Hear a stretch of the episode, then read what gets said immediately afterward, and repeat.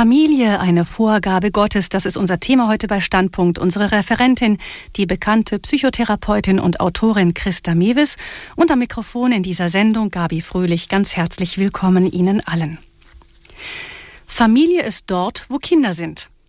Ein netter, eingängiger Slogan, den die SPD da vor einigen Jahren geprägt hat. Ich musste allerdings etwas lachen, als ich von einem empörten Vater im Internet las, das sei ja wunderbar, auch ein Zoo sei damit eine Familie, eine Schule oder ein ICE, schließlich seien da auch überall Kinder. Das Familienministerium hingegen sei nach dieser Definition garantiert keine Familie. Aber mal Sarkasmus beiseite. Die Absicht der damaligen Regierung schien ja vordergründig zumindest nobel zu sein. Man wollte der Tatsache Rechnung tragen, dass immer weniger Kinder in der traditionellen Familienform Vater, Mutter, Kind aufwachsen und um den benachteiligten Kindern etwa von alleinerziehenden Eltern oder in sogenannten Patchwork- oder Regenbogenfamilien Gleichberechtigung zukommen zu lassen, definierte man den Begriff Familie einfach um. So einfach ist das. Wenn es dabei um gewisse Arten staatlicher Förderung geht, mag das ja noch sinnvoll sein. Schließlich sollen ohnehin benachteiligte Kinder nicht noch zusätzlich benachteiligt, sondern im Gegenteil besonders aufmerksam gefördert werden. Aber pardon, nach gängigem Verständnis war das auch schon wieder ein Fauxpas. Denn diese Kinder sind nach gängigem Medienverständnis zumindest ja gar nicht benachteiligt. Sie leben eben nur in anderen Formen von Familie. Und je bunter und vielfältiger dieses Bild von Familie ist, desto besser können Eltern die für sich selbst passende Lebensform auswählen, ohne dass sie und ihre Kinder von der Gesellschaft dafür misstrauisch beäugt oder sogar noch diskriminiert werden. Oder etwa nicht? Unsere Referentin des heutigen Abends wird vermutlich jetzt schon richtig in Fahrt sein. Seit mehr als 40 Jahren kämpft Christa Mewis nämlich als Kinder- und Jugendpsychotherapeutin um die öffentliche Einsicht, dass ein Kind in der ganz klassischen Familienform einfach am allerbesten ist. Aufgehoben ist. Und zwar, oh Schreck, mit einer Mutter, die vor allem in den ersten Jahren ganz viel Zeit und viel Liebe für den Nachwuchs übrig hat. Aus ihrer Praxis wusste Christa Mewis das schon seit langem. Und nun geben ihr neue Erkenntnisse der Naturwissenschaft erneut recht. Wie? Davon berichtet sie uns in dieser Sendung. Und so begrüße ich Frau Mewis bei Standpunkt. Guten Abend, Frau Mewis. Guten Abend, Gabi Fröhlich. Frau Mewes, Sie sind schon so oft bei Radio Horeb zu Gast gewesen und überhaupt in Deutschland so bekannt, dass ich mich bei Ihrer Vorstellung, glaube ich, auf ein paar Stichworte beschränken kann. Sie sind Jahrgang 1925, haben in Breslau und Kiel zunächst Germanistik, Geographie und Philosophie studiert, dann in Hamburg später noch zusätzlich Psychologie. Fortan waren Sie dann frei praktizierende Kinder- und Jugendpsychotherapeutin in Uelzen. Sie sind Autorin vieler Millionen in der ganzen Welt gelesenen Bücher. Einige Ihrer Werke wurden sogar ins Chinesische übersetzt, wenn ich das richtig mhm. gelesen habe. Sie sind aber nicht nur eine beruflich sehr aktive Frau, Sie sind selbst auch Mutter von zwei inzwischen längst erwachsenen Töchtern, die dann auch wieder Kinder haben. Wie ging das denn bei Ihnen zusammen, das Muttersein und der Beruf? Wir haben das Drei-Phasen-Modell gehabt und das war natürlich damals einfacher, weil wir hatten auch nur acht Jahre Oberschule, das ja wieder eingeführt wird. Wir, äh, ich war relativ früh mit meinem Studium fertig. Dann haben wir Kinder gekriegt, dann haben wir bei den Kindern gesessen. Also ich habe ja zwei Töchter, die beide auch in, äh, also Akademikerin sind. Die eine ist Ärztin, die andere ist Psychotherapeutin, mit einem schönen Doktorhut auf dem Kopf. Aber wir haben, äh, die Mutter hat es so gemacht und die Kinder haben es, meine Töchter haben es genauso mit ihren Kindern gemacht, weil es sich eben eben bewährt hat, so sehr bewährt hat, dass man eben erst intensiv nichts anderes getan hat, hier den ganzen Schwerpunkt gesetzt hat, solange die Kinder sehr klein, noch sehr hilflos waren in den ersten Jahren. Und dann haben wir uns allmählich, allmählich äh, alle drei ich damals und meine Kinder in geliebte Berufe, die wir vorher schon erworben hatten, wieder eingeschleust. Das ging bei unseren Berufen eben sehr gut, weil es alles drei soziale Berufe sind. Ich, ich habe dann im, innerhalb des Hauses, dass wir dann nachher von dem mühsam erarbeiteten Geld, wir krabbelten ja erst wieder aus dem großen Inferno heraus, ähm, gebaut hatten, in diesem Haus eine Kinder- und Jugendlichen psychotherapeutische Praxis aufgebaut. Naja, und die Kinder haben auch, also meine Kinder haben sogar noch länger im Nest gesessen, weil sie ja nun also durch mich auch schon die vielen negativen Erfahrungen sahen. Und äh, jede Mutter und mein, meine Schwiegersöhne auch wollen natürlich das Beste für ihre Kinder. Und so sind die erst wieder in ihre Berufe gegangen, dann auch gemeinsam mit ihren Männern, die die gleichen Berufe hatten. Das ist bei uns eben doch relativ günstig gewesen. Mhm. Dann eben auch sich eingeschlichen. Nicht? Wir sehen das jetzt ja auch bei vielen jungen Müttern, äh, auch äh, Allensbach hat es jetzt wieder herausgebracht. Auf gar keinen Fall wollen Mütter in einen Fulltime-Job. Mhm. Sie, sie wollen einen Halbtagsjob und am besten einen, in den man sich einschleichen kann und dann auch wieder hm, die Möglichkeiten bekommt. Hm. Da werden wir später nochmal ausführlich zurück, darauf zurückkommen. Ja. Da gibt es schöne Beispiele wie Schweden zum Beispiel, die das ganz ja. gut gezeigt haben, dass die Mütter diese Vollzeitbeschäftigung ja eigentlich gar nicht wollen und irgendwie wahrscheinlich instinktiv wissen, auch was wichtig und gut ist. Und ja. es ist ja auch eine schöne Zeit, nicht? Es ist ja nicht so, dass man dazu nur zu verdonnert ist. Aber mir war es wichtig, so auch zu sagen, es geht jetzt nicht darum, dass man sagt, eine Frau soll nicht berufstätig sein. Das sagt ja auch die katholische Kirche, der sie ja auch seit nein. 1902 oder seit den 80er Jahren angehören. Ähm, ja. Sie haben sich ja auch entschieden, katholisch zu werden. Das sagt die katholische Kirche ja auch nicht. Obwohl Nein. sie natürlich eine Frau, die sich entscheidet, ganz Mutter und nur für Familie, Anführungsstriche nur, ich meine, wer Mutter ist, weiß, wie viel das ist, da zu sein, auch durchaus fördert und lobt. Aber es ist nicht das einzige Modell. Hm. Ja, natürlich. Wir haben ja nun mal durch die Emanzipation bewiesen, was wir alles können hm. und was wir, wodurch wir auch unser Leben noch bereichern können. Hm. Es muss nur alles immer zu seiner Zeit und alles mit Maß sein. Mhm. Und äh, ich, als Hintergrund meiner Arbeit steht ja eben, dass es sich bei meinen Töchtern, meine Erwachsenen, äh, Enkel sind ja erwachsen, nicht? Die, die sind 34 bis äh, 22. Nicht? Die sind, äh, einige sind schon Doktor, der, drei sind jetzt bei ihren Doktorarbeiten und die werden gewiss nicht so wie von Gutenberg. Nicht? Also es ist ein, ein Modell, das sich auch bei uns absolut bewährt hat. Mhm. Nicht mit, äh, mit fünf Jungen, ich habe nur eine, ein Mädchen als Enkelin, nicht, die, die also easygoing sind. Und deswegen, das verstärkt mich natürlich auch sehr in meiner Arbeit und lässt mich auch immer noch wieder weitermachen. Denn es ist ja kein, es ist ja überhaupt kein kompliziertes Modell. Es ist das Einfachste vom Einfachen. Man muss es nur wollen und der Trend steht halt dagegen. Hm. Der Trend steht dagegen, sagen Sie. Sie haben aber auch eben gesagt, bei Ihnen ging das mit dieser Vereinbarkeit ganz gut. Bei anderen Berufen ist das ja. schon auch noch mal sehr viel schwieriger, ja. da zu entscheiden, langsam ja. wieder sich einschleichen oder oder oder einfach irgendwie überhaupt wieder einen Platz zu kriegen nach einer längeren Kinderpause, wenn man denn nun mehr Kinder hatte als nur eins oder zwei. Wie sehen Sie denn diese ganzen? Ich meine, es gibt ja in ganz Europa unterschiedlichste Modelle, die versuchen, die Vereinbarkeit von Familie und Beruf Beruf für Frauen irgendwie zu verbessern, von einem, dass man, dass Frauen sozusagen eine Art Gehalt für ihre, äh, ihre Muttersein bekommen, bis hin zu, ja.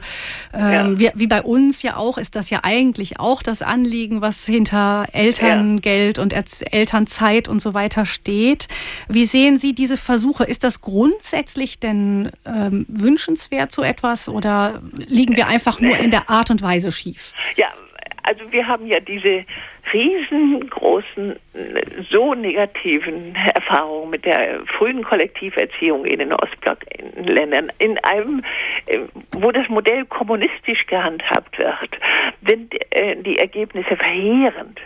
Nicht, äh, sie ruinieren sich also gewissermaßen. Die Russen haben ja 70 Jahre dazu gebraucht, aber ein Riesenreich in dieser Weise zu ruinieren, so einfach ist das nicht. Gorbatschow hat es ja auch voll voll Trauer äh, gesagt und äh, damals noch Reißer immer in die deutschen Familien geschickt, weil er es wieder reanim, reamin, äh, reanimieren wollte.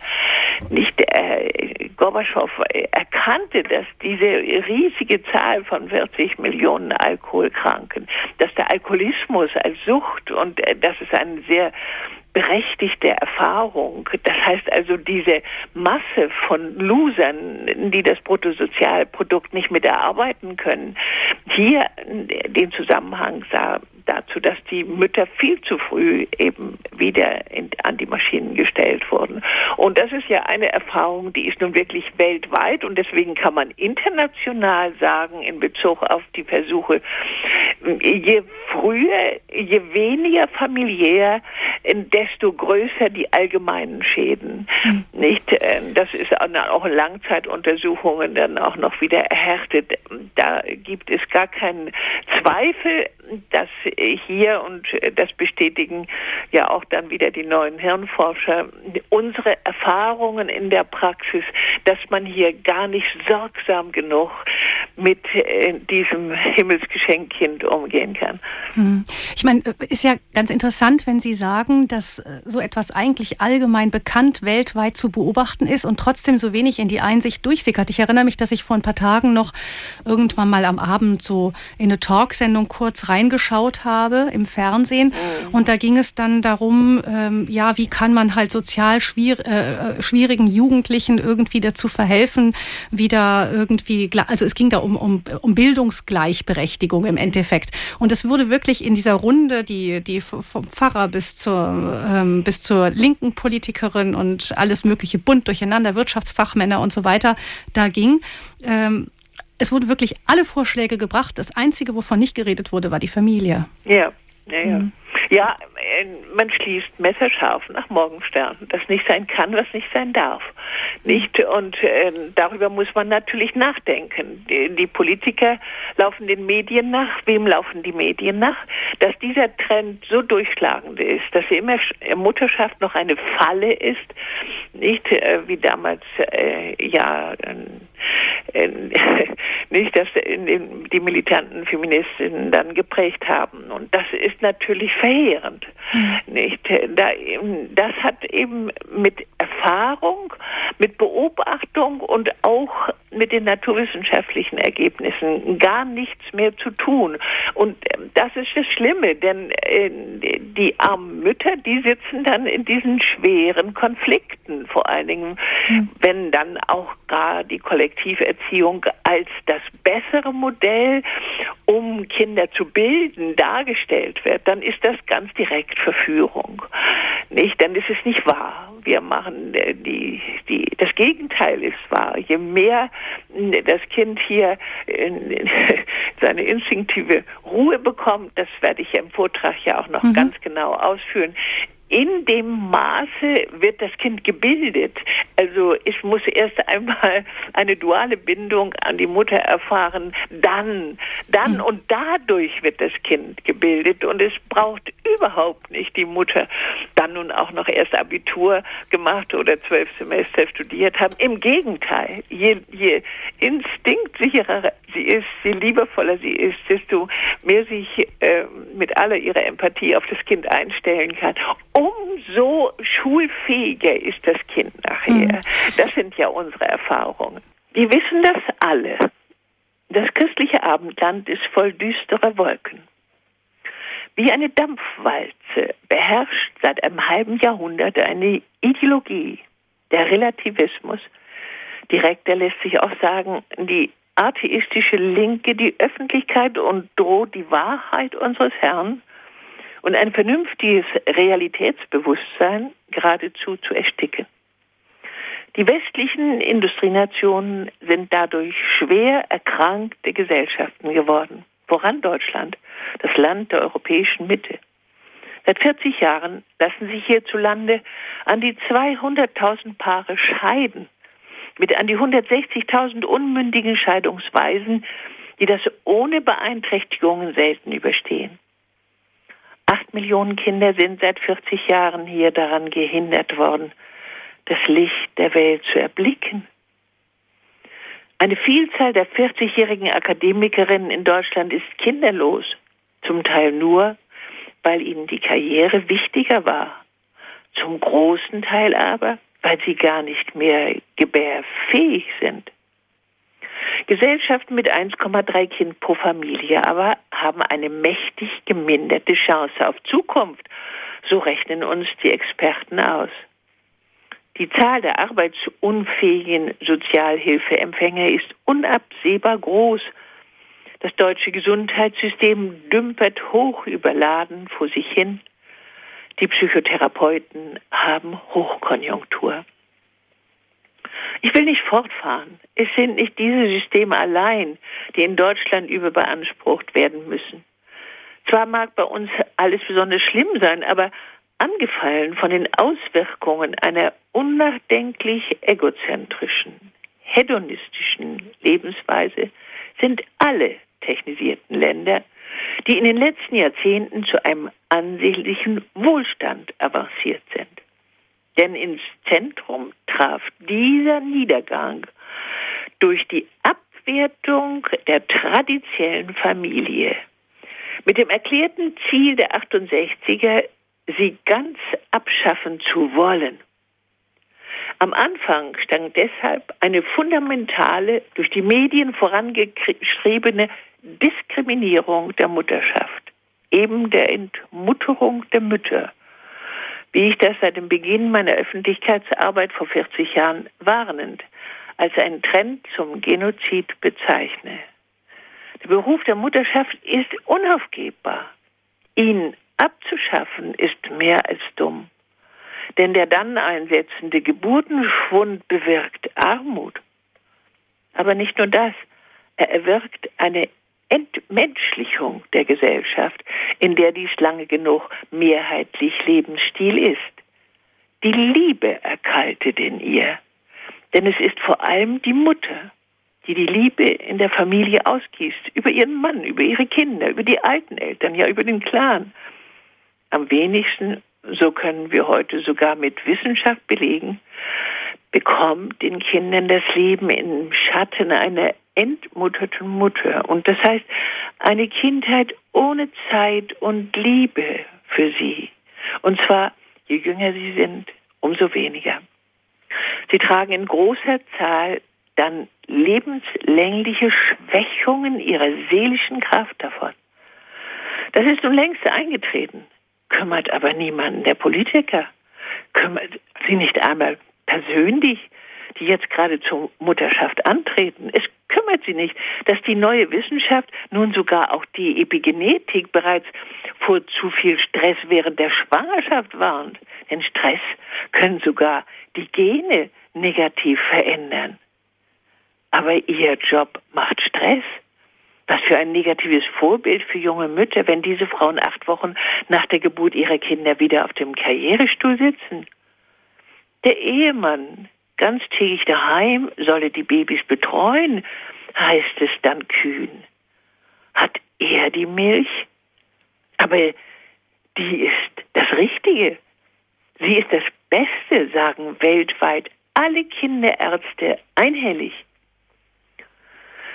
An die Stelle der Familie die Kollektivierung der Kinder vom Säuglingsalter abzusetzen, gehört eben auch in der EU zum forsch vorangetriebenen Plan. Wo sind wir da denn hingeraten? Man konnte das wissen. Als Kinder- und Jugendlichen-Psychotherapeutin, die seit 40 Jahren Praxis macht, konnte man das erfahren, beobachten und Prognosen für die Allgemeinheit stellen. Sie sind mittlerweile leider alle eingetreten, ohne dass in der Öffentlichkeit bis in die Regierung hinein ein Trend zu Einsicht und Umkehr erkennbar wird. Das Übel liegt und die Öffentlichkeit ist weit davon entfernt, diesen Zusammenhang zu durchschauen. Dabei fehlt ihr die Information, zumal die Forschungsergebnisse systematisch unterdrückt werden. An der Wurzel an der Abkehr von Gott und seinen Vorgaben. Und das heißt an der hybriden Vorstellung, die Gestaltung des Menschenlebens mit eigenmächtigen Vorstellungen allein von Menschenhand aus dem Boden stampfen zu können. Der heidnisch angefochtenen Bevölkerung ist das keineswegs so ohne weiteres einleuchtend, selbst wenn viele schon persönlich tief mitten im Unglück stecken. Und doch muss die Wende von dort, nicht von den Regierungen ausgehen. Und das ist auch möglich, wie eine neue Shell-Studie beweist, denn eine satte Mehrheit der Menschen in unserem Land wünscht sich vor allem anderen Lebensformen eine Familie. Aber wie kommen sie dahin? Noch staunen sich die Massen der Älteren ja nicht vor den Beichtstühlen, sondern vor den Türen der Psychotherapeuten. Um also den Schaden in der Tiefe anzugehen, brauchen die Menschen zunächst mehr Überzeugungsarbeit. Sie brauchen viel mehr wahrheitsgemäße Information. Und wir, die Christen, sind aufgerufen, sie ihnen zu vermitteln. Aber können wir das? Und wenn ja, wie? Zu diesem Ziel einen Anstoß zu geben, habe ich mir in diesem Vortrag die Aufgabe gemacht. Mir als Fachfrau hat sich dazu ein Weg aufgetan, der hier jetzt vermittelt werden soll. Die Ergebnisse der neuen Herren- und Hormonforschung können meines Ermessens eine Möglichkeit zu sehr brauchbarer, plausibler Argumentationshilfe sein, um was mir zwingend notwendig erscheint, den Glauben neu als reale, im Familienalltag durchführbare Chance zur Gesundung und Zukunftshoffnung verstehbar zu machen.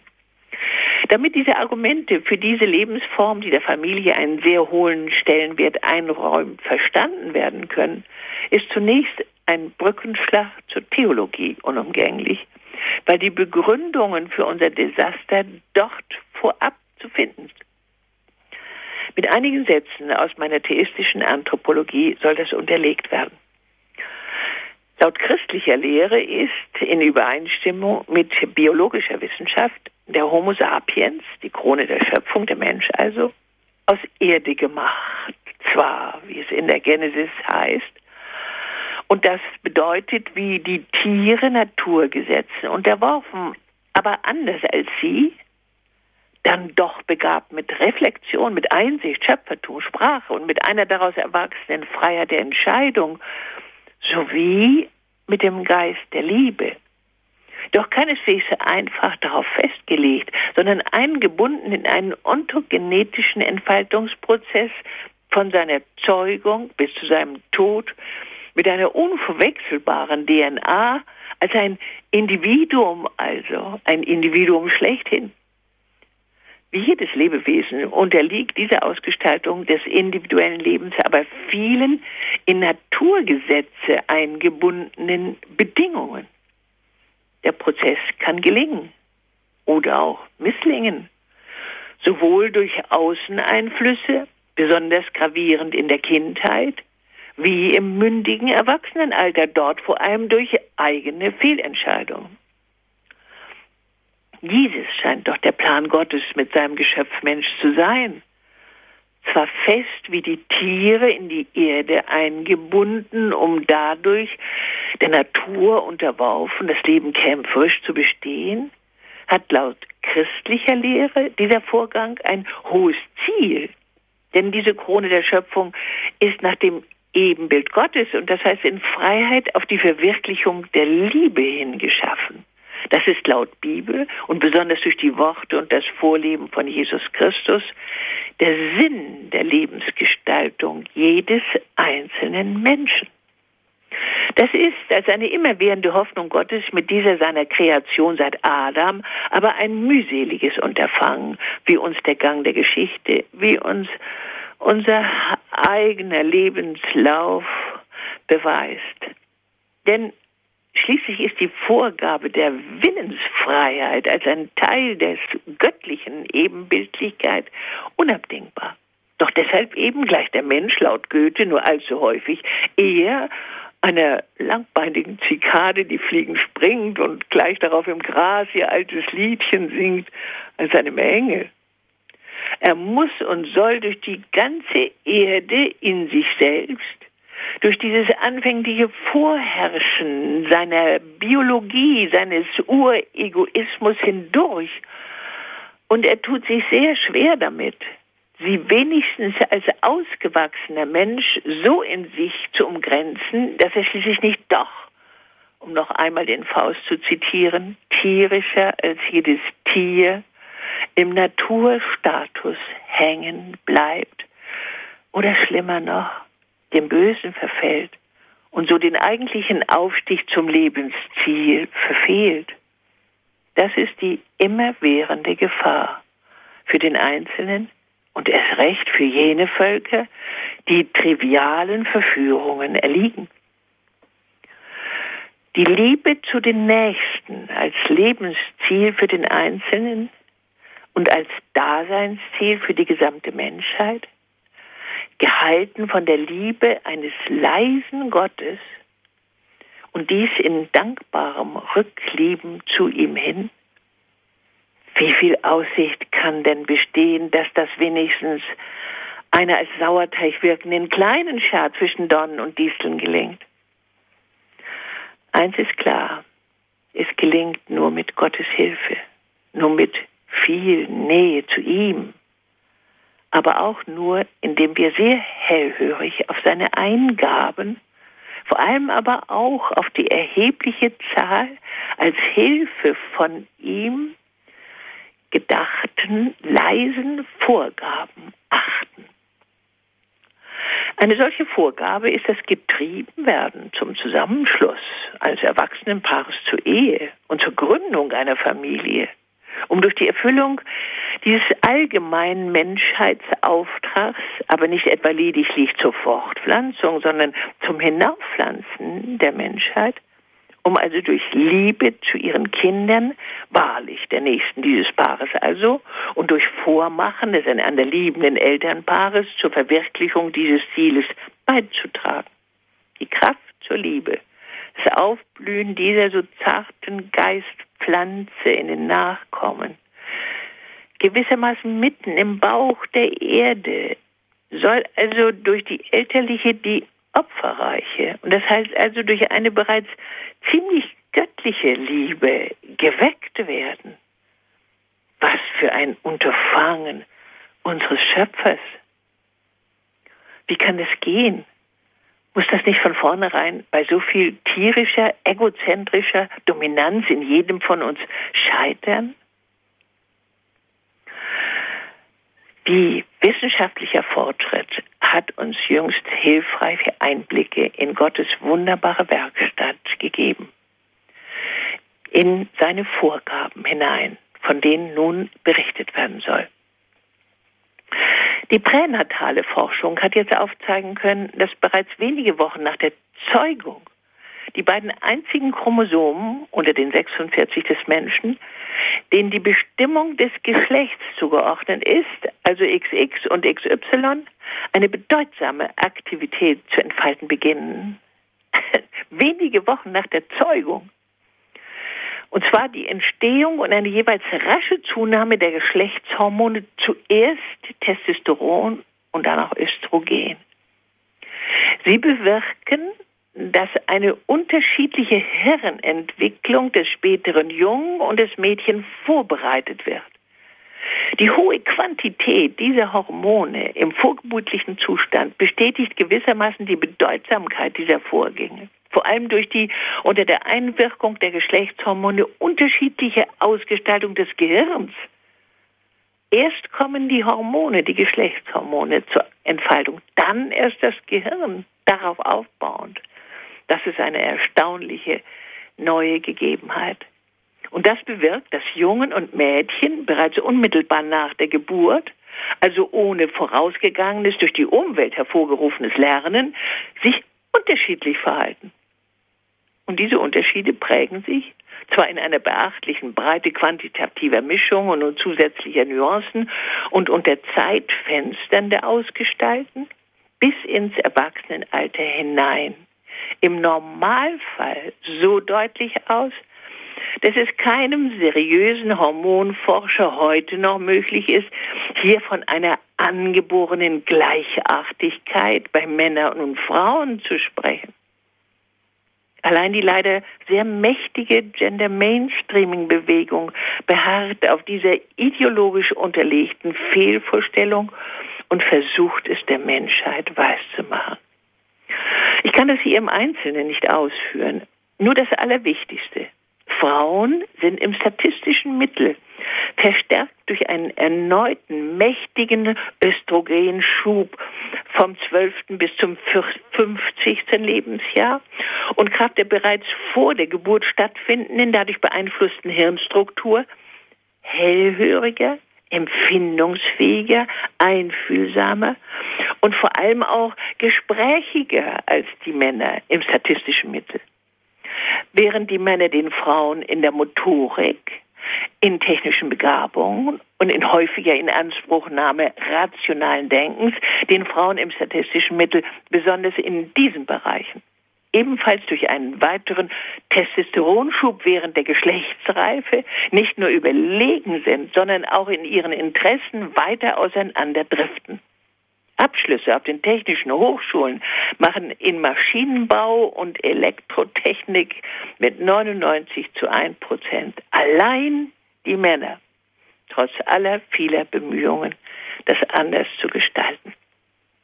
Daran rätseln die Forscher zurzeit herum, denn sie wagen nicht öffentlich zuzugeben, dass genau diese Unterschiede für die speziellen Aufgaben der Mutter und des Vaters in der Familie als eine die Möglichkeit zu ebenso brauchbarer Arbeitsteilung wie Ergänzung beim Umgang mit ihren Kindern angelegt sein könnten. Aber die Herren Forscher können uns auch hier einspringen. Sie bestätigen den Psychoanalytikern, die das seit Freud schon immer behauptet haben, dass die ersten drei Lebensjahre von grundlegender Bedeutung für seelische Gesundheit und seelische Erkrankung des Menschen seien. Denn in dieser Zeit konstituiert sich nun einmal das menschliche Gehirn. Und zwar nicht einfach so, sondern durch die Erfüllung zielgerader, zunächst allein biologisch erscheinender Erwartungen des Babys an seine Umwelt. Und hier zeigt sich nun, dass die von Anbeginn an hormonell bedingten Eigenschaften der Frau zu der jetzt notwendigen Aufgabe, nämlich dem Umgang mit einem hilflosen Neugeborenen, zielgerade vorzüglich passen in Gestalt einer auf diese Weise vorgegebenen und im Status des Gebärens zusätzlich geradezu angefeuerten Mütterlichkeit. Das heißt, selbst wenn die Mütterlichkeit, wie heute bei manchen Frauen durch vielerlei Fehlentwicklung unter einer Verdrängungsdecke liegen mag, so werden diese Eigenschaften mit physisch unterlegter Dringlichkeit bei der Geburt des Kindes an die Oberfläche gefördert. Und zwar durch das sofortige Einsetzen des Milchflusses und durch eine massive Ausschüttung des Glückshormons, so hat man es jetzt genannt, Oxytocin. Darüber hinaus schärfen sich jetzt die Sinne der jungen Mutter in Bezug aufs Riechen und Hören und sie entwickelt das Bedürfnis, ihrem Baby oft ins Gesicht zu schauen. Väter kann man auch dazu abordnen. Eine Ausschüttung von Oxytocin erfolgt, wenn auch in geringeren Mengen, sogar bei ihnen, wenn sie ihrer Frau tapfer bei der Geburt des Kindes zur Seite standen. Und sie geben sich heute ja auch bereits viel Mühe, anwesend zu sein.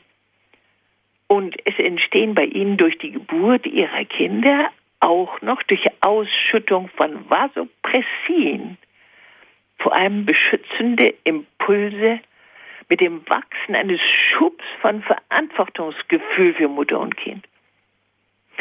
Natürlicherweise wachsen gesunde, natürliche, aber eigentlich doch dominant egoistische Menschen eben durch entsprechende Hormone fleißig unterstützt, gewissermaßen über sich und ihren Tierstatus, könnte man sagen, hinaus. Lediglich dadurch, dass ihm diese hilflosen Bündel anvertraut werden? Zu welchem Ziel? Nun, das ist klar.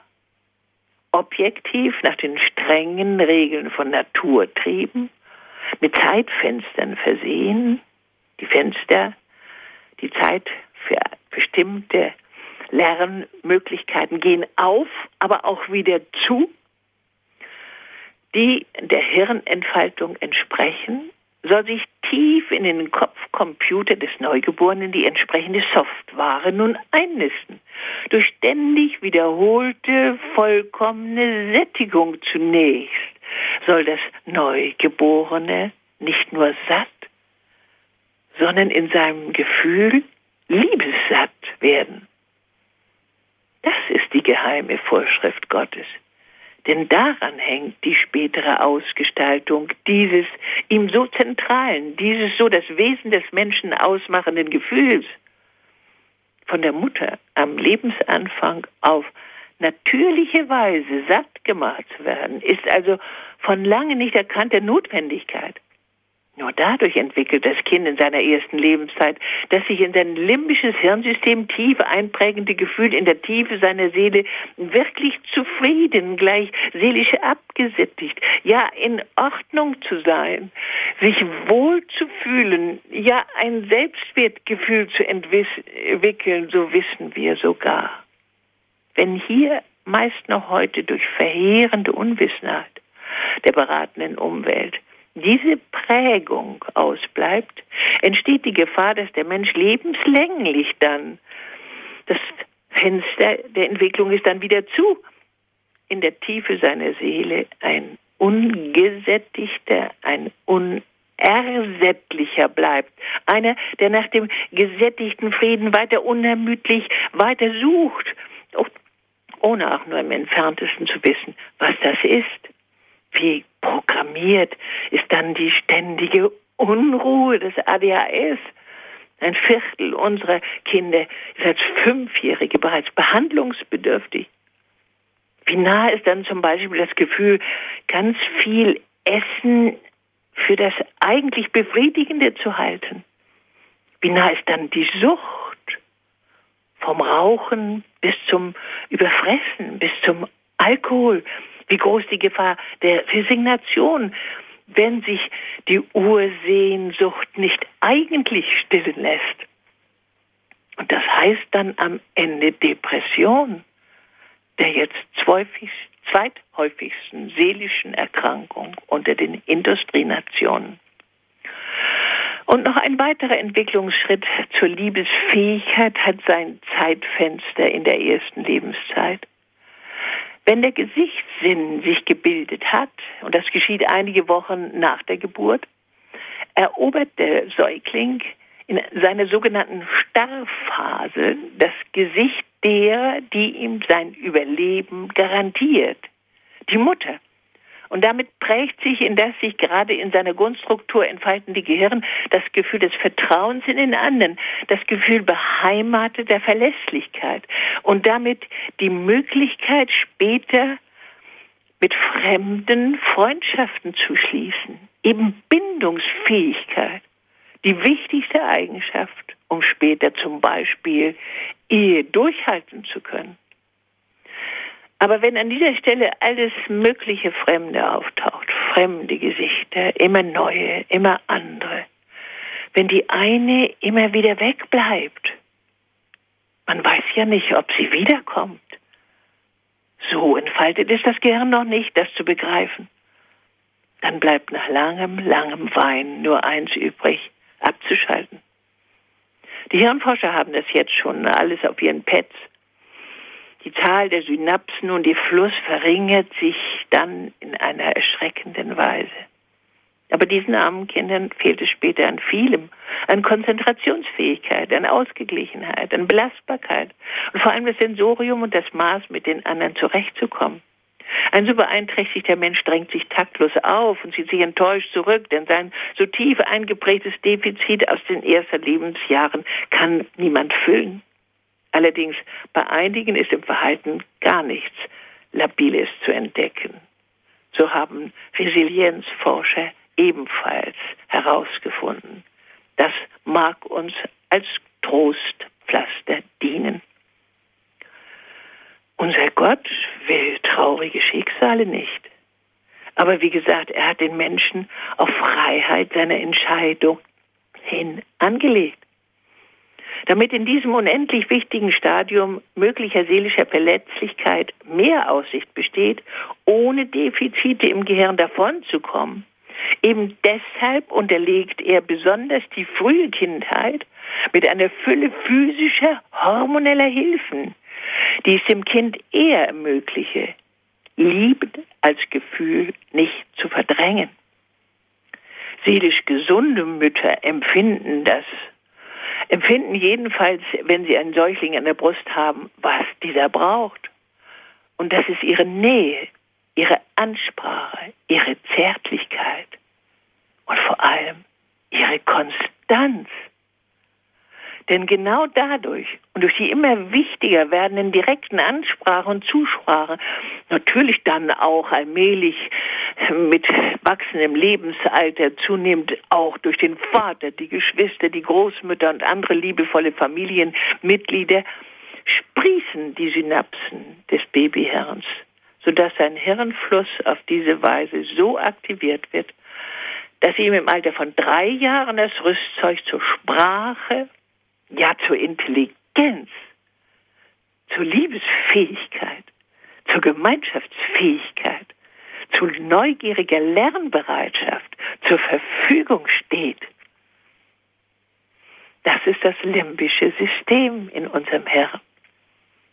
So gehalten, so umliebt und am besten eben lange gestillt während ihrer langen Beschulung, was zum Beispiel häufig trotz aller Uninformiertheit immer schon in den zielgeraden Schulerfolgen der ältesten Kinder in der Geschwisterreihe besonders eindeutig sichtbar geworden ist und auch statistisch mittlerweile vielfältig belegt worden ist. In guten Schulen, meistens sind es heute Privatschulen, ist es in unserer Republik infolgedessen gelegentlich bei diesen Voraussetzungen und kindgerechter Pädagogik in der Schule möglich, dass das Kind sein genetisches Optimum erreicht. Warum also fangen wir nicht an, diesen Wunsch nach optimalem Gedeihen, das jedes gesunde Elternpaar will, als ein Sanierungsprogramm so laut zu verkünden? Und von der Familienpolitik so einzufordern, dass daraus A, massive Unterstützungen für junge Mütter abgeleitet werden, auch finanzielle natürlich, und B, eine Entideologisierung vom Gleichheitswahn eingeleitet wird, damit endlich mehr Chancen entstehen, dass durch vielfältige aktive Unterstützung der Familie und ihrer so vielfältig verschiedenen Kinder eine große Zahl von Menschen ihr genetisches Optimum erreichen können, ohne von seelischen Defiziten und schädlichen Umwelteinflüssen daran gehindert zu werden. Die Liebe von Mutter und Vater für das ihnen von Gott anvertraute Kind, um dessen Liebesfähigkeit zu wecken, ist eine eminent wichtige, zentrale Elternaufgabe. Von Gott so und nicht anders erdacht. Deshalb werden Junge und Mädchen schon im vorgeburtlichen Zustand auf diese von Gott als so zentral wichtig eingeschätzte Aufgabe hormonell vorgeprägt zum Zweck des Erwerbs eines mütterlichen und väterlichen Typos, unter dessen Zuhilfenahme gemeinsam durch die optimale Erfüllung ihrer Elternaufgabe die zentrale Verwirklichung des Planes Gottes mit der Menschheit vollzogen werden kann. Der Nachwuchs des Homo sapiens braucht die sich miteinander ergänzende Elternliebe wenn er sich zum kultivierten, liebevollen Menschen entfalten soll. Kinder brauchen beides. Mutterliebe in Gestalt von aufmerksamer Wachheit, leiblicher Wärme, tränkender Sättigung und nimmermüder Geduld. Kinder brauchen Vaterliebe in Gestalt von großmütiger Stärke, konsequenter Grenzsetzung, leibeigener Schutzbereitschaft und tapferem, vorbildlichen, gläubigen Verantwortungsgefühl. Das alles wird den Eltern in wunderbar kunstvollen, nach Geschlechtern differierenden Vorgaben für diese Aufgabe zur Verfügung gestellt. Sie müssen nur hören. Weil der mit all seiner Erde, das halt mit all seinem Uregoismus beschwerte Mensch von sich aus zu schwach ist, von sich selbst abzusehen und der Liebe zu den anderen und zu Gott den Vorrang zu geben. Deshalb schuf Gott die Einbettung des Kindes in die Familie, weil sein Ziel die Verwirklichung der Liebe in der Schöpfung nur durch die Liebe von Eltern zu ihren Kindern vorbereitet werden kann. Durch die jetzt erforschten geschlechtsspezifischen Vorgaben einer auf Liebe gepolten Elternschaft, zunächst füreinander, und dann mit leidenschaftlichem Eifer auch für ihre Nachkommen. Es wird so also nachhaltig durch Naturwissenschaft bestätigt, dass dieses wirklich der Sinn jedes einzelnen Lebens, dass dieses das Ziel Gottes mit der Menschheit ist. Kraft dieses besonderen Gehirns zu begreifen, dass Gott im Regimente sitzt, dass er ein liebender, ein zu liebender Vater jedes Einzelnen ist, dass dieses wie die Tiere biologisch angelegte Geschöpf Mensch, Kraft der in sein Gehirn eingewobenen Vorgaben, aus der Dominanz seiner Biologie zur Dominanz der Liebe vorstoßen soll, so wie Christus uns das vermittelt und zu erkennen erleichtert hat. Deshalb auch bleibt die heilige Familie ein unsterbliches Vorbild mit dieser Mutter, die, indem Gott sie durch Schwangerschaft, durch was für eine Schwangerschaft, segnet, antwortet, ja Herr, mir geschehe, wie du es willst. Mit einem Ziehvater, der, nachdem er etwas mühsam gelernt hat, dass er in die Verantwortung gerufen ist, die Sache in seine Hand und unter seine breiten Füße nimmt. Und das heißt den Schutz, die Sorge für die Unterkunft sowie Führung durch die Nacht samt der Anleitung zu gutem Lernen und Arbeiten in dieser Welt mit einem Elternpaar, also das in all seiner Entscheidungen zunächst hinaufragt zu seinem Gott als Auftrag. Die Familie ist eine Vorgabe Gottes. Und jedes in lebenslänglicher Ehe zusammenhaltende Paar, das sich dieser Aufgabe stellt, wirkt daran mit, dass ein Plan mit der Menschheit sich erfüllt, ist also höchst wertvoller, unmittelbarer zentraler Dienst. Die bewusste Arbeit und Akzentsetzung in diesem Geist wird deshalb, wie es sich im Grunde aber leider bisher nur auf unsicher instinktivem Boden längst erwiesen hat, mit hervorragenden Erfolg gekrönt. Unsere durch Ideologie verseuchte Situation darf kein Grund zur Resignation sein. Wir Christen sind dazu da, uns für Gottes Willen einzusetzen und seinem Willen entgegenstehendes abzuwehren. Denn darauf liegt sein Segen. Die Wahrheit über die Entfaltungsbedingungen des Menschen wird sich zwar dennoch durch einen durchbrechenden, gesunden Menschenverstand wie auch durch die fortschreitende Wissenschaft Gehör verschaffen, aber die Wahrheit muss bis dahin den Hellhörigen, den Christen und auch den unter ihren Fehlentscheidungen ächzenden Menschen in den technizistischen Gesellschaften in aller Sachlichkeit, dennoch auch jetzt schon, und zwar täglich übermittelt werden, damit sie gesunden können und Gott mit den vielen Bäumen ohne Frucht nicht die Geduld verliert. Dazu brauchen wir eine christliche Kulturrevolution. Dazu wird jeder von Ihnen gebraucht. Dazu kann jeder zum Beispiel unsere Flyer, die Familie ist unaufgebbar, bei uns kostenlos bestellen, verteilen und dazu beitragen, dass in der Zukunft mehr glückliche, leistungsfähige, gesunde Erwachsene sich herausentwickeln. Der Herr hat uns gesagt, was gut ist. Wir müssen das nur kraftvoll, laut und plausibel genug bezeugen. Familie, eine Vorgabe Gottes. Sie hörten in der Standpunktsendung bei Radio Horeb einen Vortrag von der Kinder- und Jugendpsychotherapeutin und Autorin Christa Mewes. Vielen Dank, Frau Mewes, für Ihren so engagierten Vortrag. Ich meine, ich kann wirklich nur voll Bewunderung nochmal sagen, Sie sind äh, mindestens 85 Jahre alt, wenn ich das richtig gerechnet ich habe.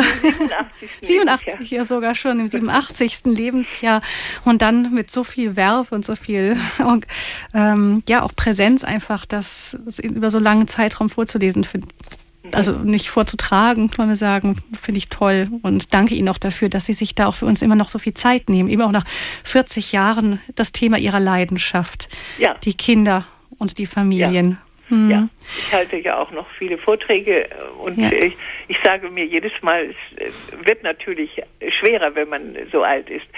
Ähm, ich sage mir jedes Mal, wenn eine Mutter da sitzt, die an dieser Weise jetzt, in dieser Weise einfach ihrem, ihrem Naturell nachgeht und das davon gelernt hat, hm. dann hat sich die Arbeit gelohnt. Ja, vielen Dank dafür. Frau Mewes, ich habe tatsächlich auch in, im, Umfeld von unserem Sohn, der im Kindergarten ist, ähm, eine Familie, die auch aus dem Osten zugewandert ist, hier im Rheinland. und die auch ihr, als sie hier ankamen, ganz selbstverständlich erstmal geguckt haben, wo ist hier für unseren Einjährigen ein Krippenplatz und sich dann etwas geärgert haben, dass das hier im Westen so schwer war. Das ist ja in der Zwischenzeit hat sich das ja auch ein bisschen noch geändert. Es gibt ja immer mehr die sogenannten U3, also unter drei Plätze, mhm. auch in Kindergärten. Mhm. Und das wird ja auch gepriesen als etwas, was sehr stark nachgefragt wird und so. Ähm, wenn ich jetzt diesen Jungen so angucke, der ist bei unserem Sohn im Kindergarten, der ist, ist ein, ein, ein, ein fittes Bürschchen, also wirkt jetzt nicht unausgeglichen oder so. Sie sagten, das könnten Ausnahmen sein oder kann das auch sein, dass man die Rechnung später kriegt? man kann immer nur hoffen mit der Mutter, nicht, dass er, er zu den Fällen gehört, äh, nicht die ja auch beschrieben werden, äh, die anscheinend so standfeste Gene gehabt haben oder dann eine so liebevoll umschwiegende, umschwiegende Mutter in der, Freizeit, dass es dann eben trotzdem gelungen ist. Aber man darf sich, und Ihre Frage sagt das ja auch schon, sich damit ja nicht einfach zufrieden geben. Es einwandfrei und das lässt sich jetzt überhaupt nicht mehr widerlegen. Auch die gesamten Langzeituntersuchungen äh, sind jetzt hier eindeutig. Auch die Frau Professor Ahnert, die zuerst da äh, auch immer gesagt hat, äh, das sei doch alles gar nicht so schlimm, ist schon längst umgeschwenkt jetzt. Also wir haben hier ganz eindeutige Ergebnisse und wenn man nun also weiß, es ist für das Kind das Beste, dass wir an dieser Stelle die Konstanz der Mutter da ist. Wir wollen doch alle das Beste für unsere Kinder. Wollen wir das weniger Gute? Das will keine Mutter, die ihr Kind liebt, die meisten der Kinder sind ja heute im Verhütungszeitalter überhaupt Wunschkinder. Nicht? Also das ist das eine. Und als zweites, in, in, Sie sagten es eben auch schon, also als erstes beglückwünsche ich die äh, Frauen und auch die Herren, wenn sie sagen, also mir hat das überhaupt nicht geschadet. Das ist wunderbar aber wir dürfen das nicht übersehen, was da jetzt sich als Modell so präsentiert und mit dieser Dampfwalze angefahren kommt und sagt, das ist das Bessere für alle als die Familienerziehung und die, die wissenschaftliche äh, Erfahrung und nicht nur nicht nur die Hirnforschung, sondern eben unsere immer wieder durch die äh, viele ähm, Nachfragen und äh, durch die vielen Anamnesenerhebungen mit den Müttern, die wir ja, die zu unserem Beruf gehören, die das eben auch immer durch die ganze Kindheit hindurch zeigen. Und dann haben wir ja immer diese vielen eher Symptome auch, an denen wir dann äh, erkennen können, äh, dass jetzt eben in der Tat, was Sie eben schon befürchteten, äh, völlig ein, ein dickes Ende nachkommt. Denn das kommt meistens dann erst in der Pubertät. Nicht immer, manchmal geht es auch mit dem Schullernen schon vorher nicht. Aber dann, dann, wenn sich das Leben jetzt bewähren soll, dann, wenn man, wenn es nun ansteht, eine einigermaßen äh, moderate Ablösung von den Eltern zustande zu bekommen und dergleichen mehr. Dann, dann äh, ist, ist, die, ist die Frage, wie, wie läuft das? Mhm. Und es ist in Bezug aufs Erwachsenenleben ja auch so. Ich habe das leider Gottes in ähnlicher Weise mit dieser berechtigten Argumentation bei der Prügelerziehung erlebt. Nicht? Es haben ja viele ältere Herren stehen dann vor mir und sagen, aber wir sind von unseren Vätern regelmäßig verprügelt worden und das hat mir überhaupt nicht geschadet.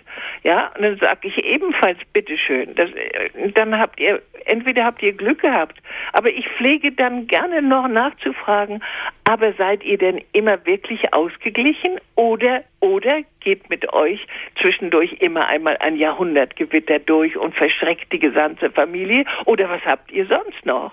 Nicht? Es wird nämlich, und das ist hier bei der Frage nach den späten Krippenschäden ja auch allgemein so, dass man dann Unausgeglichenheiten hat, die man eben einfach nicht zuordnet. Nicht Angstanfälle, Pavo nocturnis, ein Hin- und Herschaukeln zwischen Kopf und Oberkörper, die sogenannte Jactatio capitis. nicht äh, dann die Süchte, die große Gefahr. Wir sind darüber hinaus auch noch eine Suchtgesellschaft geworden, weil man eben auf die Suche geht nach dem Eigentlichen, dem Richtigen, und dann kann man leicht, leicht in eine Falle mhm. geraten, ja. in den Alkohol und besonders in die äh, Bereiche, in denen dann mit Drogen gearbeitet wird. Mhm. Das heißt, solche Spätfolgen sind durchaus auch möglich, wenn auch nicht alles ganz vorprogrammiert ist, aber ja. also wenn man so den Gesamt, die Gesamtentwicklung sieht, sieht man, dass die Tendenzen in die Richtung gehen. Frau Mewis, wir haben schon die ersten Hörer, die in der Leitung warten. Die mhm. erste ist Frau Strupp aus Kirchzarten im Schwarzwald. Habe ich das richtig verstanden? Ja, genau. Ja, äh, guten Abend. Ja, Frau Mewis hat gerade was von Dampfwalze gesagt. Das finde ich also ganz toll. Ich möchte nur ein Beispiel sagen von meiner Tochter, die drei Kinder hat und äh, die also wirklich übelst auch äh, angemacht wird. Und sie äh, sagt, sie kann zum Beispiel keine Rente mehr kriegen. Das ist die Folge, dass sie sich entschieden hat, mhm. zu Hause zu bleiben. Mhm. Und auf der anderen Seite, was würde unser Schulsystem machen und andere Vereine, auch die Kindergärten, wenn die Mütter, die zu Hause blieben, nicht einspringen könnten, nicht Konflikte lösen könnten. Das mhm. wird nie nie gesagt, mhm. dass diese Mütter einen wertvollen Ta Anteil an der Gesellschaft haben. Sie werden eher bestraft. Ja, ja, das ist ja das, was mich auch von Anfang an tief empört hat. Ja. Ich, ich, ich, ich habe es ja gesagt, wie können der, der Geburtenschwund, der dadurch entsteht, dass die Mütter diskriminiert werden, genau. nicht, der ist ja ein Selbstmordprogramm. Ja, genau. Nicht? Sie können genau. Dann ja überhaupt nicht mehr leben. Und das zeichnet sich ja nun schrecklicherweise alles ab. Genau. Und es ging so schnell los in den 70er Jahren und ich habe dann ans Familienministerium geschrieben und die haben dann gesagt, sie wollten nicht in die Schlafzimmer hinein regieren und das alles immer wieder abgewiesen ja. mit so viel Unverstand. Ja. Was mich ein bisschen wundert, dass die katholische Kirche da auch mitmacht. Tut sie? Ja, sie macht genauso die Kindergärten auf für unter Dreijährige.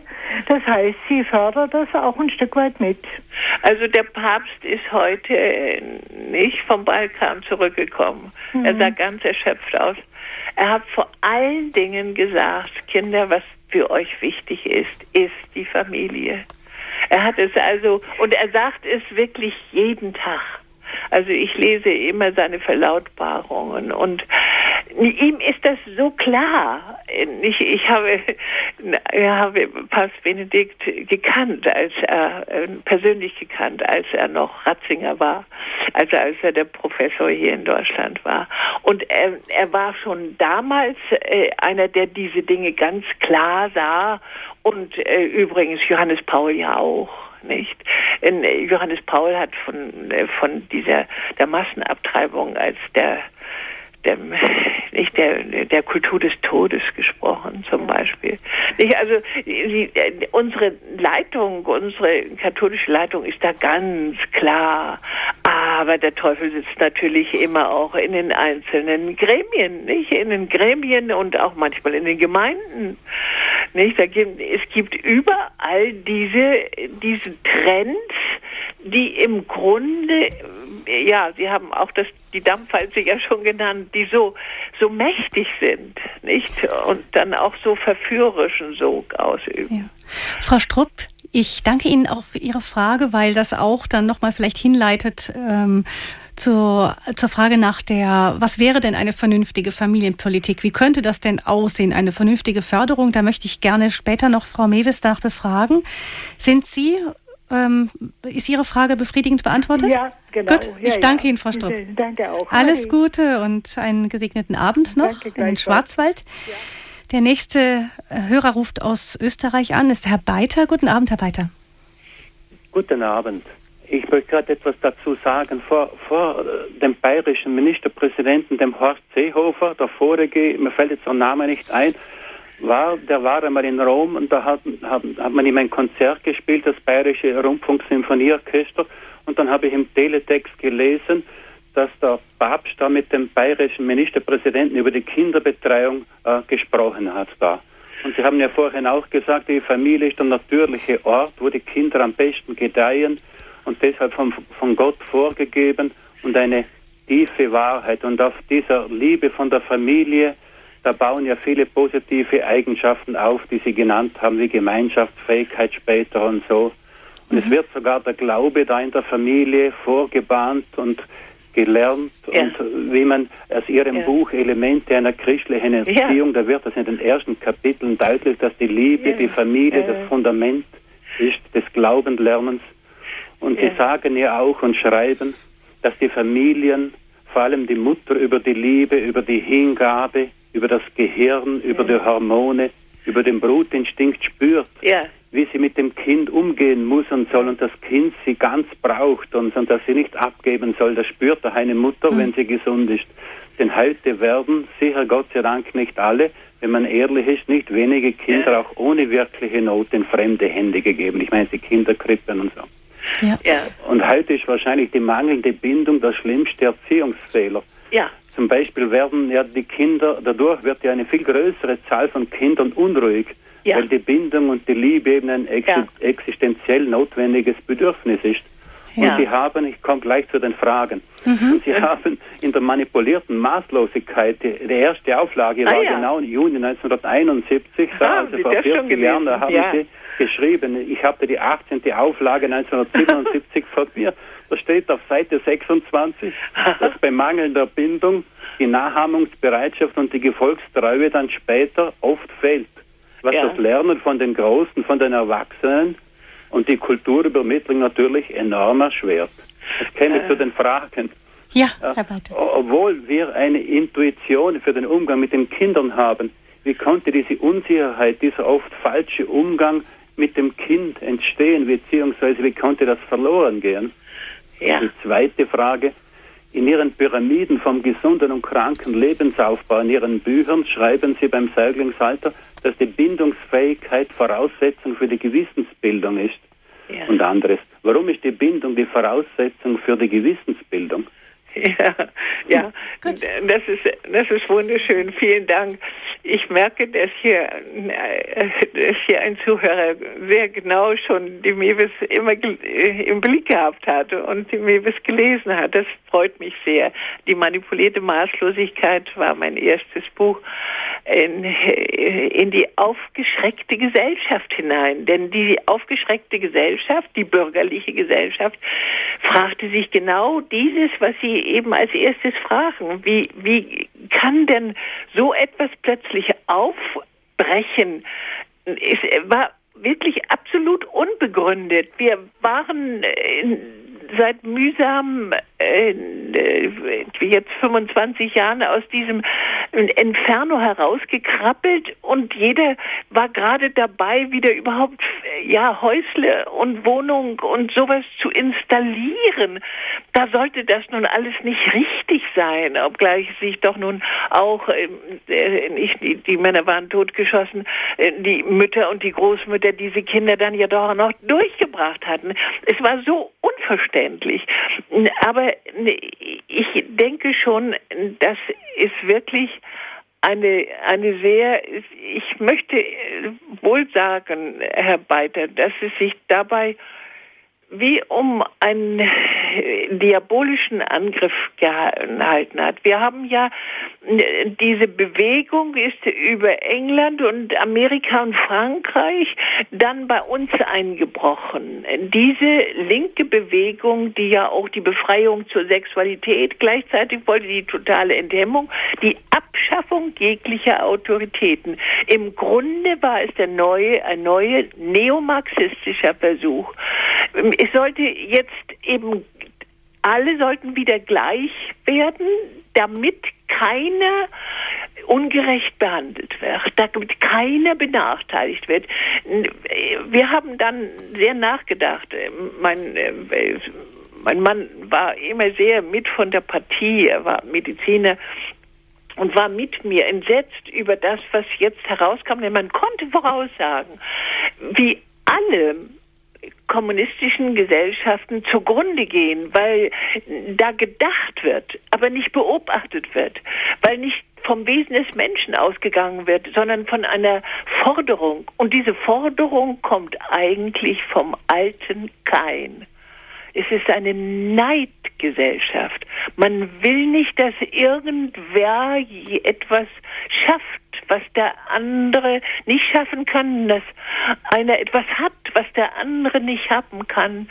Und deswegen steht sicher auch die Geschichte von Kain und Abel an so nah direkt äh, als zweite Geschichte der Bibel in der Genesis, weil das die größte Versuchung des Menschen ist, auf den anderen neidisch zu sein und nach der Gerechtigkeit ohne Gott zu suchen. Und von davon, von dieser alten Falle, würde ich sagen, sind wir 1970 angefallen worden und sind ihr bis heute nicht wieder entgangen. Nicht? Das ist das eine, das ist die erste Frage. Und die zweite Frage, das ist eine sehr, sehr spezifische Frage, eine schöne Frage. Nicht? Die, die Bindungsfähigkeit heißt ja, ha, du bist es. Mama, du bist es. Und nachher dann, ha, äh, Papa, du bist es. Und noch ein bisschen weiter, Oma, da ist ja Oma wieder. Also das Kind bindet sich nacheinander an die wichtigsten Personen, die ihm sein Überleben garantieren, vor allen Dingen aber an die Mutter. Und das bewirkt, dass der Mensch, wenn er in der Versuchung ist, etwas Böses zu tun, was er nun gelernt hat, dass er nicht tun soll, wenn er noch die zehn Gebote gelernt hat, oder die Eltern es ihm ja hoffentlich beigebracht haben, dann kommt als erstes die Frage, na, kann ich das Mama antun? Ja? Es kommt, das Gewissen ist nicht einfach nur so eine, eine Daimonion-Frage nach Sokrates, sondern ist eine sehr sich konkret an den Menschen heranmachende Frage. Na, was würden wohl, was sagen die Eltern jetzt dazu? Was sagt deine Mama? Kannst du das Mama antun? Ja? Auf diese Weise entsteht diese Kontrollfunktion, die wir nachher in unserem präfrontalen Kortex haben, um unsere wilden Antriebe zu zügeln. Nicht? Denn das Kind ist ja ein wilder Egoist und es will nicht, dass der Bruder genauso viel hat wie er. Nicht? Das, das ist eine Sache der Kultivierung. Und das geht nur durch die Liebe. Nicht? Und deswegen ist die, äh, die Möglichkeit einer Gewissensbildung ist nur durch Bindungsfähigkeit, durch, äh, durch liebevolle Bindung möglich und niemals durch Postulate, durch Dressur, äh, durch Normen, sondern nur durch die Liebe. Mhm. Ja, vielen Dank, Frau Mewes, für diese, ja, die, nochmal diesen kleinen Exkurs, der, der das ja nochmal vertieft, was Sie vorher gesagt haben. Herr Beiter, sind Sie zufrieden? Vielen Dank, Frau ja. Mewes. Ja. Dankeschön, Herr Beiter. Dankeschön. Alles Gute Ihnen. Danke. Ja, Ihnen auch alles Einen schönen Abend noch nach Österreich. Herr Norz aus Rottenburg bei uns in der Sendung. Guten Abend. Guten Abend, guten Abend, Frau Mewes. Ich kenne Sie eigentlich schon seit zig Jahren. Ich bin der Bruder von der Frau Hoffmann aus Hamburg. Ah ja. ich komme auf das Thema Nachhaltigkeit zu sprechen, das ja jetzt von unseren Bischöfen, vor allem Baden-Württemberg, wieder hochgehalten wird, weil die Grünen ja viel versprechen. Und da sage ich mir eigentlich dagegen, die Nachhaltigkeit fängt nicht in der Natur an, sondern im Wochenbett. Wir müssen die Familie pflegen. Ja. Ja. ja. Zweite, wenn Sie vorher von Versuchen gesprochen haben, darf ich erinnern an das Buch von Jacques Gaillot, dem Bischof aus nördlich von Paris. Der hat sein letztes Buch tituliert Die letzte Versuchung des Satans und schreibt dann bezeichnet auf der Seite 144, diese Versuchung ist die Nichtunterscheidung der Geschlechter. Ja. Auf Deutsch Gender. Ja, ja. Ja, das ist wirklich äh, bedeutungsvoll und bedenkungsvoll, nicht? Ist, äh, denn das ist jetzt ja dran. Nicht? im Gender Mainstreaming. Es soll, es soll nicht mehr, äh, die Geschlechter sollen nicht mehr unterschieden werden. Jetzt, äh, es gibt ja schon Kindergartenprogramme, wo jetzt alles versucht werden soll, die, die so klare Positionierung von kleinen Jungen und kleinen Mädchen aufzulösen, zugunsten einer Unsicherheit in, in Bezug auf ihre eigene Geschlechtlichkeit, damit sie nachher dann im, spätestens in der Pubertät nun noch einmal vor die, äh, diabolische Entscheidung gestellt werden, ob sie vielleicht äh, vielleicht irgendetwas anderes sein und nicht dieses dumme heterosexuelle immer noch weitermachen. Ja, das äh, ist genau das, was der Bischof äh, dort gemeint hat und äh, was ja nun jetzt virulent ist, nicht? Denn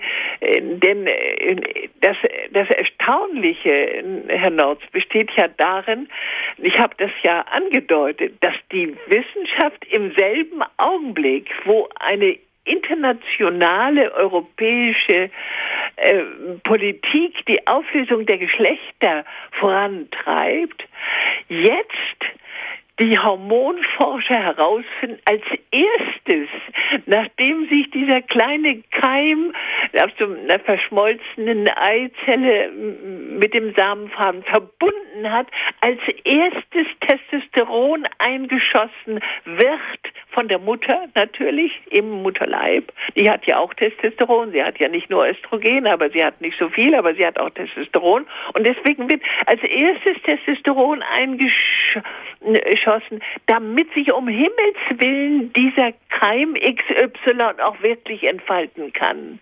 Im selben Augenblick, in dem hier die letzte Versuchung äh, des Menschen sich breit macht bei uns, äh, kommt wie eine Art Notprogramm, vielleicht direkt vom Heiligen Geist. Dieses Forschungsergebnis, Sie können es bei den Epigenetikern nachlesen, das ist so eindrucksvoll. Und äh, wenn Sie dann nachfragen, dann heißt das Endresultat dieses Forschungsergebnisses, als Mann und als Frau schuf er sie als Mann das Testosteron, der kleine Hoden, wird als aller, allererstes entwickelt. Und dann erst kommt ein riesiger Östrogenschub, der durch die Schwangerschaft hervorgerufen wird und, und konstituiert dann mühelos das XX als Mädchen. Nicht? Aber als erstes muss, sonst könnte es unsicher sein, dass der Mann sich entwickelt.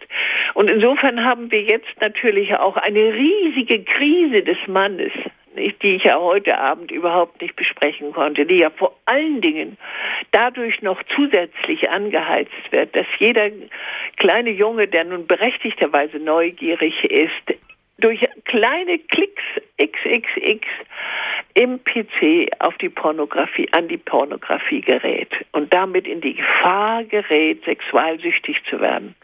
Ich, uns wird ja jetzt in der Öffentlichkeit fast jeden Tag ein sexualsüchtiger Mann da serviert mit irgendwas. Das ist ja Wahnsinn. Ja, das sind viele Themen, die wir da noch ansprechen könnten. Man sieht, dass das Thema Familie irgendwie in ganz viele Bereiche hineinragt. Dankeschön, Herr Norz. Und noch ein. Katholiken hier bei unseren Verbänden, da gerade die Nachhaltigkeit beim Menschen betonen, hm. nicht nur in, in, bei Pflanzen. Ja, ja genau. genau. Dankeschön, Herr Norz. Ähm, Frau Mewes, wir haben schon viele Punkte angestoßen, die, die man noch, wo man noch, die man noch weiterentwickeln könnte. Zum Beispiel, wir hatten am Anfang, ist schon einmal kurz gesagt worden, die Mütter, die eigentlich spürt ja die, die meisten gesunden Mütter spüren eigentlich, sie geben ihr Kind ja etwas gegen ihr, ihr eigentliches Urgefühl weg, wenn sie es ja. denn dann in eine Krippe bringen. Und ja. ähm, ich hab, fand das ganz interessant. Ich habe mir vor der Sendung mal ein paar Statistiken angeschaut. Da war unter anderem eine von der sozialdemokratischen Friedrich-Ebert-Stiftung. Da wurde geklagt, dass man in Deutschland immer noch sehr weit von einer sogenannten Erwerbsgerechtigkeit ja. entfernt sei. Frauen ja. sind weniger berufstätig als Männer, arbeiten öfter in Teilzeit und dann auch noch zumeist ähm, in, in schlechter bezahlten sozialen Berufen. Und dann hochgelobt wurden die Schweden bei denen selbst Mütter von zwei oder mehr Kindern noch zu 82 Prozent berufstätig sind, also deutlich mehr als in anderen Ländern und damit praktisch gleich auf mit den Männern liegen. Und das sei also eine maximale Erwerbsgerechtigkeit, Note 1 bei dieser Studie ja. für die Schweden. Und das waren die letzten Zahlen aus 2004. Dann lese ich weiter eine andere Studie aus ähm, fünf Jahre später, 2009, diesmal vom Institut für Demografie, Allgemeinwohl und Familie. Und da liest man zu diesem Thema mit einer gewissen Überraschung. Die Schwedinnen waren sturzunglücklich über diese hochgelobte Situation. Ja. Sie arbeiteten so viel nicht etwa aus Leidenschaft, sondern mhm. weil Sie durch die Steuer- und Rentenpolitik ja. geradezu in diese Situation hineingenötigt wurden. Ja.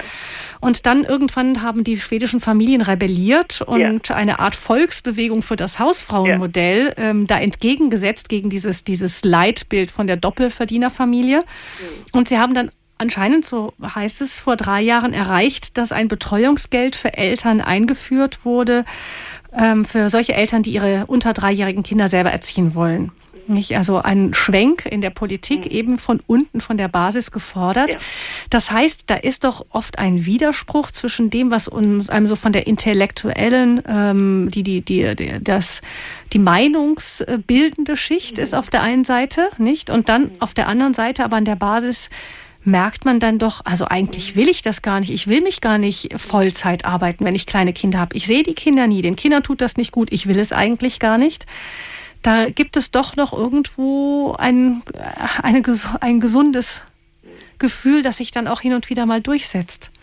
Ja, ja, die Schweden haben sehr viel früher angefangen mit solchen Gleichheitsidealen, nicht äh, die Wohlstandsdiktatur äh, nicht, äh, war schon vor 30 Jahren, das ist erst nach Palmes Tod, ist das dann äh, etwas moderater geworden.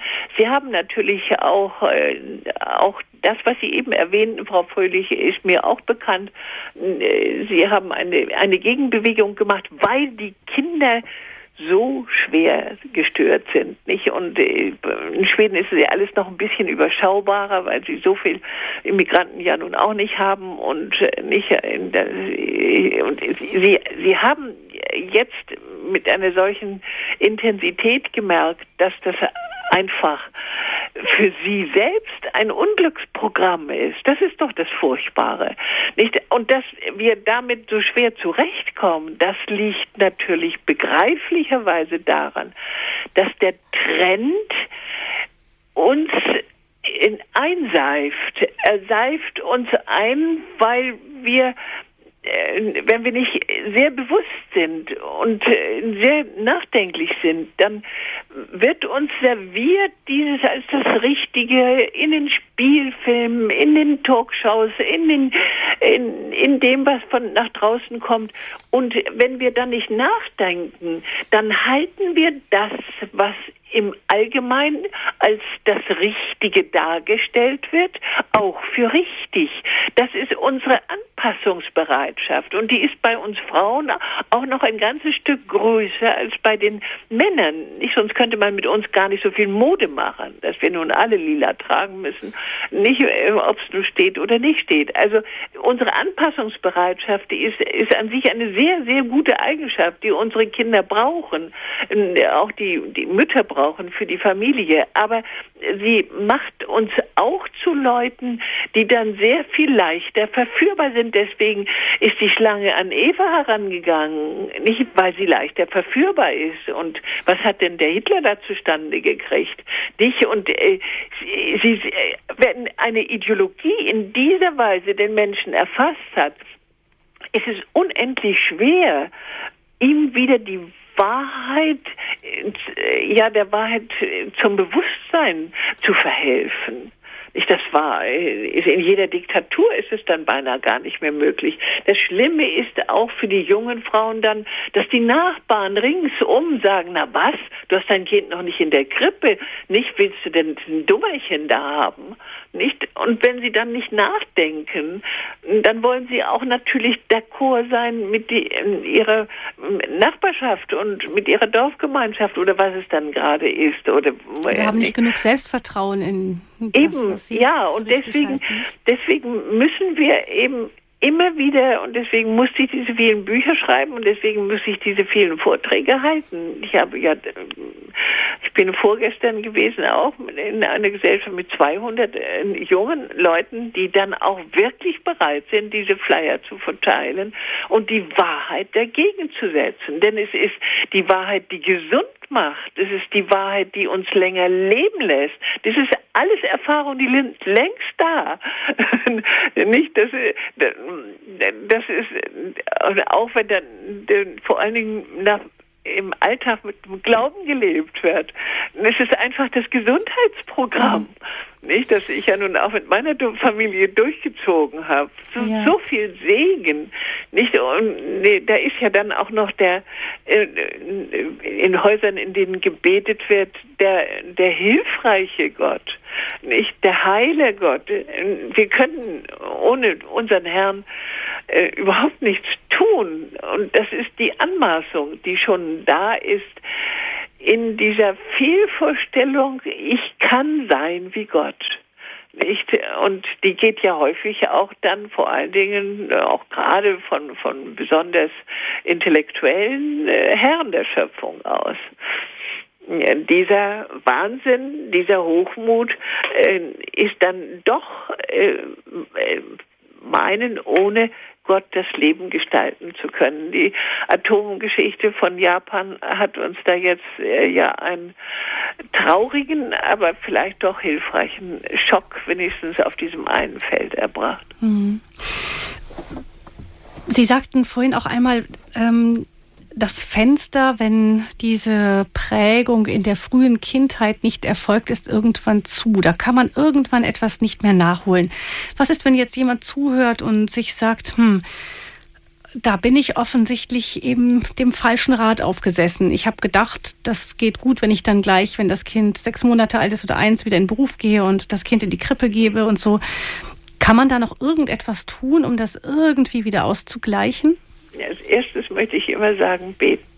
Beten, beten, beten. Es kann auch noch die letzte Großmutter, die, nicht die, auch wenn sie noch im Rollstuhl sitzt, Gott um Gnade bitten. Er ist ja der, der wirklich die Wunder tut nicht. Er kann ja die Wunder tun, sonst äh, hätten wir keine Jungfrauengeburt und hätten keine Auferstehung. Mhm. Das hat er mit, damit uns ja doch demonstrieren wollen, dass er Wunder tun kann.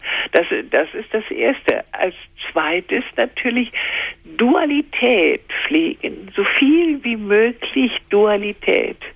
Nicht den Kontakt, der da nicht konstant hat sein können, ich möglichst immer wieder nachholen. Ich also Dualität pflegen heißt, dass die, die Mutter sich besonders intensiv um ihr Kind dann kümmert. Ja, und hm. im, äh, wenn das Kind dann älter ist, braucht es nun nicht einfach nur immer die Mutter zu sein und eine Affenliebe zu werden zum Schluss. Dann gibt es auch manchmal dann ja wieder einen Rückschlag. Nicht? Aber auch zum Beispiel die, die Jungen und die Väter. Ich, ich versuche immer die Väter mit hineinzunehmen, besonders für die kleinen Jungen.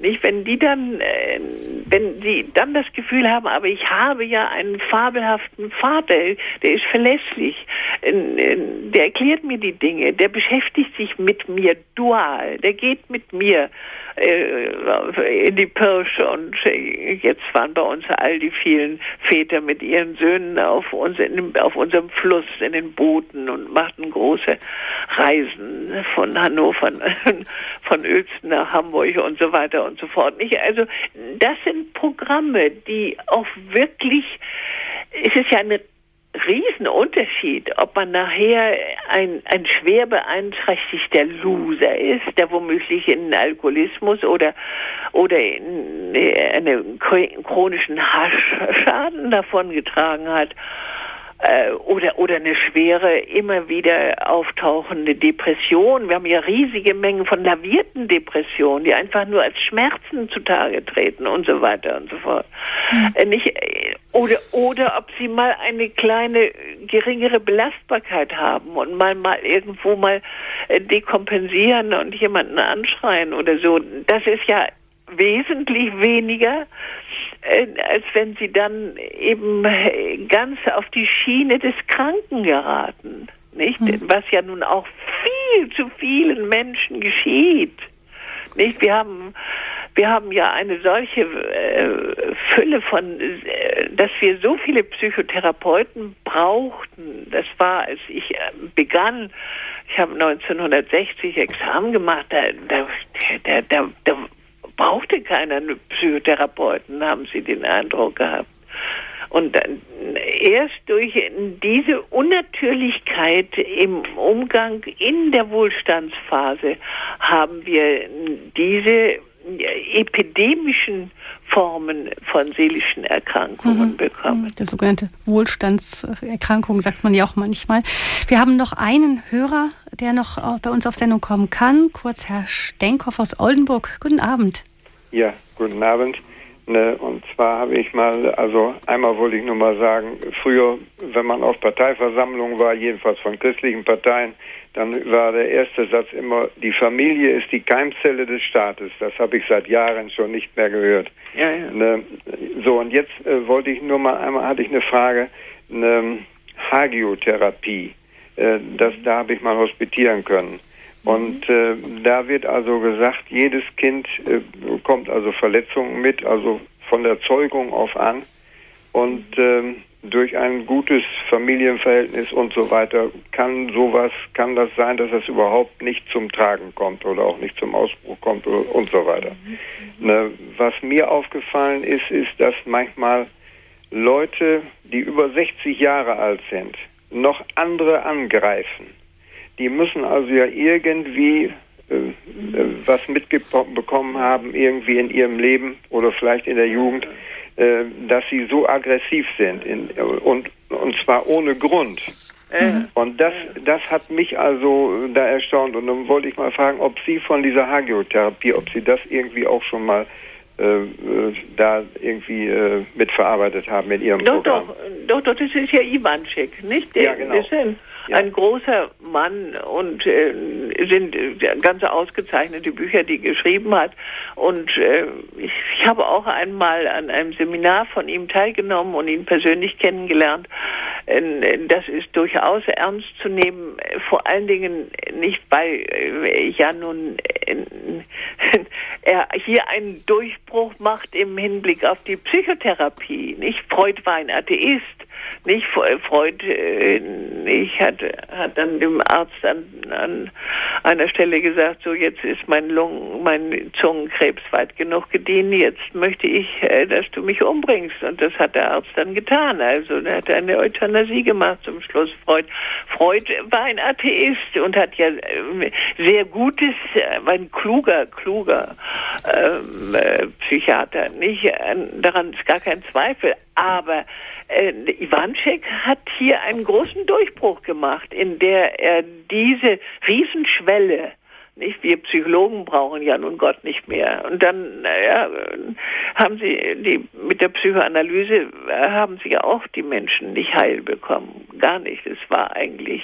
es war ein Programm zur Erkenntnis seiner selbst und kann da, kann da erstaunliche Dinge zutage fördern. Wir müssen ja alle eine Lehranalyse machen, äh, wir äh, Adepten äh, der Kinder- und Jugendlichen Psychotherapie. Nicht? Also das ist alles ganz positiv, um Erkenntnisse zu gewinnen. Aber als Heilverfahren ist es sehr gut, dass Iwanschek eben den Herrn mit einbezieht. Ich, unser Herr ist äh, einer, der, der eben nicht die Natur äh, äh, bei der Natur Halt macht. Nicht? Der Herr hat uns bewiesen, dass er der ist, der eine Liebesform uns präsentiert hat, die mit dem Selbstbehauptungstrieb überhaupt nichts mehr zu tun hat. Sonst hätte es das Kreuz nie gegeben. Nicht? Und das ist das Wunderbare, dass äh, wir bei diesem äh, großen äh, Psychotherapeuten lernen können, ähm, was dringend nötig ist bei aller Psychotherapie, dass wir äh, hinauffragen äh, bei allen Dingen, was jetzt Gott mit unserem Leben vorhat und eben dann auch die Chance haben, indem Gott im Alltag eine Rolle spielt und nein, mit, mit der Grund ist, auf dem wir stehen, dafür haben wir Radio Horeb, nicht, äh, bewirkt, dass dann auch Gott mit seiner Munde, mit seiner Wunderkraft direkt eingreift und sich nicht einfach darauf beschränkt, die kleinen leisen Vorgaben zu machen, sondern auch einfach ganz direkt eingreift. Und da kommt das ganze Mysterium des Christentums dann ja wieder zum Ausdruck. Aber das ist ein, ein Gebiet, äh, das man natürlich auch nicht äh, zu leicht auf der Zunge haben kann. Mhm. Das, da kommt eben das große Geheimnis unseres Gottes hinzu. Ja, wurde auch bei Radio Horeb, glaube ich, auch schon häufiger gab es Sendungen zu diesem Thema. Vielen Dank, Herr Stenkopf aus Oldenburg. Alles Gute Ihnen noch einen und einen guten Start in eine neue Woche. Wiederhören. Ähm, Frau Mewis, viel Zeit haben wir nicht mehr mir liegt noch eine Gruppe, die vielleicht auch unter den Hörern sein könnte, am Herzen. Das sind alleinerziehende Mütter, die sich manchmal auch unfreiwillig alleinerziehen sind. Und ich kenne das aus meinem eigenen Bekanntenkreis mit großem Engagement, versuchen irgendwie das auszugleichen. Ähm, sind die in einer ganz verzweifelten Lage, wenn sie nun so diese Familie ganz nicht bieten können? Oder gibt es für eine alleinerziehende Mutter auch einen Ausweg? Wir haben ja eine ganze Generation von alleinerziehenden Müttern gehabt. Nicht? Das sind ja zwei Millionen junge mit den Männer, davon waren die hm, meisten Väter, äh, sind, sind, sind umgebracht worden äh, im, im Zweiten Weltkrieg. Und diese Mütter haben mit unendlicher Tapferkeit, aber meistens im Hintergrund mit den Großmüttern. Nicht? Und das soll man nicht unterschätzen. Also wenn man eine alleinerziehende Mutter ist, sollte man sich doppelt um die Familie bemühen. Und wenn es die leiblichen Eltern sind äh, und wenn es die, äh, die ehemaligen Schwiegereltern sind, manchmal ist ja, driftet ja, wenn der Mann nun wegläuft, nicht, läuft ja deswegen noch lange nicht das Großelternpaar von den Enkeln weg. Und alle diese Dinge, sie sollten sich einbinden, es sollte Patenschaft geben, nicht, äh, wenn, wenn man einer Kirche angehört, gibt es immer die Paten, die ja dann auch ein Verantwortungsbewusstsein haben, eine Verantwortung haben. Ähm, mhm. Und in, in, man sollte sich so viel wie möglich einbinden in Gemeinschaften, nicht auch in Gemeinden, äh, nicht äh, die, äh, die dann und in die, die, ähm, die Österreicher sind darin häufig schon ganz, ganz groß mit ihren Hauskreisen und mit ihren Hausfamilien, denen dann natürlich eben unbedingt auch die Alleinerziehenden einen festen Ort haben können. Mhm. Also so viel wie möglich Gemeinschaft. Nicht sich isolieren, äh, nicht, äh, denn es ist ja fast immer so, dass wenn sie sich isolieren, bleibt ja fast nie etwas anderes übrig als das Kollektiv und die Ganztagserziehung und mhm. dergleichen mehr. Ja. Also so viel wie möglich auch da Hilfen durch die Familie. Das hat ja auch Frank Schirmacher von der FAZ mit seinem Buch bewiesen, dass äh, wenn es um Spitz und Knopf geht, kommt die Familiengemeinschaft besser durch, hat mehr Chancen aufs Überleben als ein noch so tüchtiger Single-Mann oder Single-Mensch oder wie auch immer. Ich glaube, ja. das ist ein gutes Schlusswort für diese Sendung Familie, eine Vorgabe Gottes. Vielen, vielen Dank, Frau Mewis, für die Zeit, die Sie uns hier wieder geschenkt haben. Gibt es irgendwelche Literatur, die Sie besonders empfehlen würden, auch vielleicht zu diesen neuen Forschungsergebnissen? Ja, ich habe ja mein Buch Geheimnis Gehirn geschrieben.